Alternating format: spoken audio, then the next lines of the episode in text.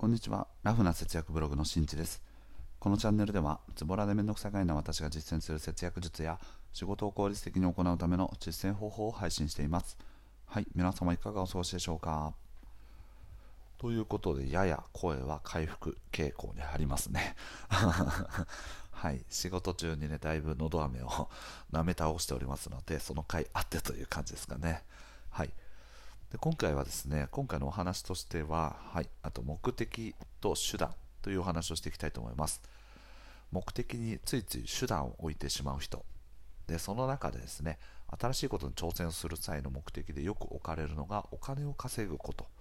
というのを目的に置いてしまうと、こんなことが起こってしまうよというお話をしていきたいと思います。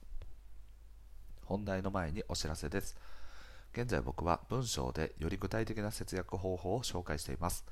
ラフな節約ブログで検索していただけるとヒットします。これから節約をしたい人、またはすでに節約はしているけれども、より節約をしていきたい、または収入を増やしていきたいというふうに考えている方は、ぜひご覧になってみてください。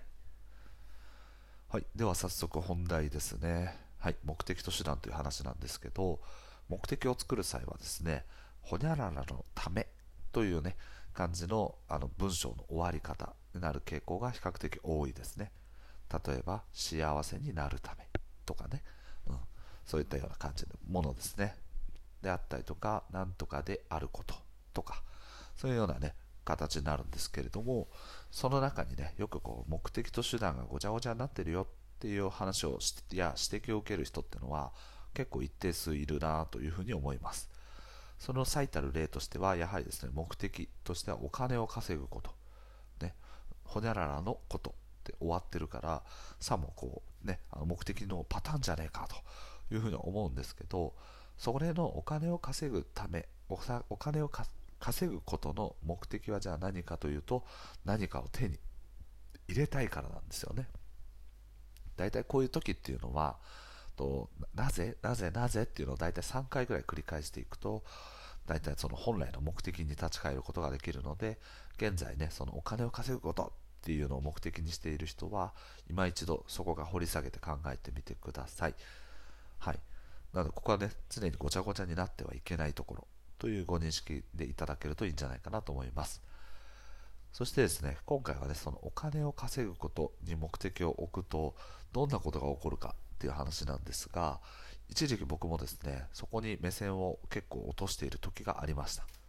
もっともっと若い頃なんですけど副業をするよとか、ね、何かこうブログをやるよとかそういった時にですね何のためにやっていくのかっていうのを、まあ、お金をねもっと稼ぎたいってすごい思ったんですよね。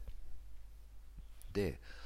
そうなった時に自分がどういう状態に陥ったかっていう話なんですがと1つ目はですね正当性のないことをやってしまうことですね。これはいわばですね、まあ、分かりやすく言うとね、詐欺、詐欺まがいなことをしたりとか、そのその本来の正当なルールっていうのが多分社会にはあるはずなんですけど、そのルールから逸脱した形でお金を稼ごうっていう思考になったりするんですね。実際に僕自身が、まあ、そこに手を染めていたかというと、決してそういうわけではないんですけど、じゃあこういう風にしたらお金って稼げるんじゃない？みたいな感じの自分の中の頭の中で発想が描かれたんですね。で、実際にそれを行動を起こさなかった理由っていうのは、まあ単純に僕がね、あの、そんな人に嘘をついたりとか、そういうのはすごく嫌いなので、自分自身のポリシーと反してたからできなかった、やらなかったという結果ですね。ですけど、じゃあお金を稼ぐっていうことを目的に置いていると、本来ならそういう方法を取ることも全然いいわけですよね。で、それで、だから目的をお金を稼ぐことにしている人たちっていうのはそういった詐欺などに手を染める人が比較的多いんですね。実際には全然稼いでないんだけどめちゃめちゃ稼げますよとかっていう情報商材を売ったりだとか、はい、全く経験がない。だけどコンサルをやってあげますよとかね。で1回なんか20万とか10万とかそれがお金取ったんだけどもう一般的にねその辺で落ちているような情報でしかコンサルしてくれないとか。そういったようなですねあの目先の利益であったりとかお金を稼ぐという目的に合っていれば手段を選ばないという傾向が比較的見えてきまくるなというふうに思いました。まあね自分は幸いそこに入らなかったから良かったなと思うんですけど、はい、あくまでも一例という感じですね。そしてもう一つはですね小手先の技術に目線が行きやすいっていうことですね。さっきのねこうあの正当性がないという話と結構近い部分はあるんですけどなんかこうテクニック的なことを結構実践する人ってのは多いんですよ。例えばブログって考えていくと例えばこういうふうにやると検索エンジンで上位表示されますよとか。でそうなった時に比較的簡単にできることをやっていく傾向がありますね。それはなぜかというとお金を稼ぐためって思っていると結構ねその中で考え方として持っている傾向としてはですね楽して稼ぎたいって思ってる人はね結構多いんですよね。なので時間がかかって手間のかかることっていうのは比較的後回しにしていく。なのでパッパッとあのなんかねこうすぐにできるようなこと小手先のことばっかの情報を手に入れてそれをパッパッパッパッってやって実践していくみたいなような考え方の人が結構多いような印象を受けます。なので、はい、あの自分が収集している情報っていうのがすごく本質的な情報が手に入っていないであったりとかすなわちそれをね人にアウトプットをしていくってなった場合にと情報がかなり薄い情報しか、ね、発信できないとかそういったようにですね自分自身のそのノウハウっていうものの価値をしっかりと見据えていないがゆえに誰かが言っているような小手先のことブログで言うとですねなんかこうとあるねサイトとか登録するとすごく検索順位一気に上がりますよみたいな感じのねそういうテクニック的な話なんですけどただ本質としてはやはりいい記事とかを書いていけば検索順位っていうのはしっかりと上がっていく。でそのいい記事ってどんな記事なのかっていうとユーザーが求めてる記事であったりとかそのキーワードに対してとユーザーの隠れてるニーズっていうものを叶えてあげるための記事。ということが分かっていればそういった記事を書いていけば自然と上がっていくんだけどそのねあのいろんなサイトに登録してリンクをいっぱい増やしていくみたいなそういったような小手先に動いていく傾向があるなというふうに思いました。なのでお金を稼いでいこうって思うと実はねこう正当なルールートをたどっていく。正当なルールの中でやっていこうと思うとその考え方っていうのは実際はあんまりお金が稼げなかったりするんですね。じゃあお金を稼ぐためにどういった目的を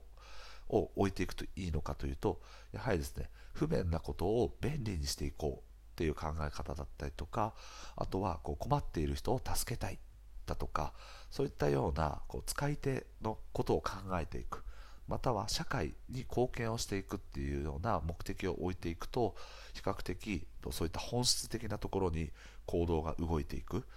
ていうこととあとはさっき言ったようにもうその社会に貢献したいっていう目的があるんであればと例えば記事を書いていく際に小手先の技術だけじゃ困ってる人を助けることはできないですよね。じゃあ社会に貢献して困ってる人を助けるためにはしっかりと本質を見極めてとそれに合ったような記事を書いていくであったりとかそれに合った行動をしていくっていうことに落ちてくると思うんですね。そうすると自分のやっていることの本質により一歩近づいていくことによって目的をより早く達成していくことができるし目的の部分をしっかりと本質を見抜いているのであればまた別の方法でそれを実現していくっていうような選択肢とか増えてくるんですね。なので、はい、そこの本質が見えてないで小手先ばっかりでやってると他のサービスになった時に全然使えない技術しか身についてなかったとかね。そういったことにも陥るので自分のスキルを今後伸ばしていくっていう観点からもそこの,、ね、あの考え方っていう目的をどこに置くのかっていうのはやはりすごく重要だなというふうに考えてます。でそしてその重要な目的の中にお金を稼ぐっていうものを置いてしまうとそもそも目的と手段が一緒になってしまっているので本来何のためにお金稼ぎたかったんだっけっていうところが抜けてしまうとと何か迷った時の意思決定判断が、ね、できなくなっていってしまう。そして目先のこうちょっとしたテクニックに目線が落ちがちになってくるのでと他に汎用的に使うような知識っていうのは身につかなかったりとか。そういったですねあんまりメリットのあのあることがそんなにないんですね、うん、なので今一度ですね皆さんも目的と手段一緒になってませんか？一緒になってた場合はなんでなんで、まあ、すなわちなぜなぜなぜっていうのを3回繰り返していって自分のねそのなぜっていうのを解消していく。ということを意識していくといいと思います。はい。ということでですね。今回の配信は以上となります。最後まで聞いてくれてありがとう。また聞いてね。バイバーイ。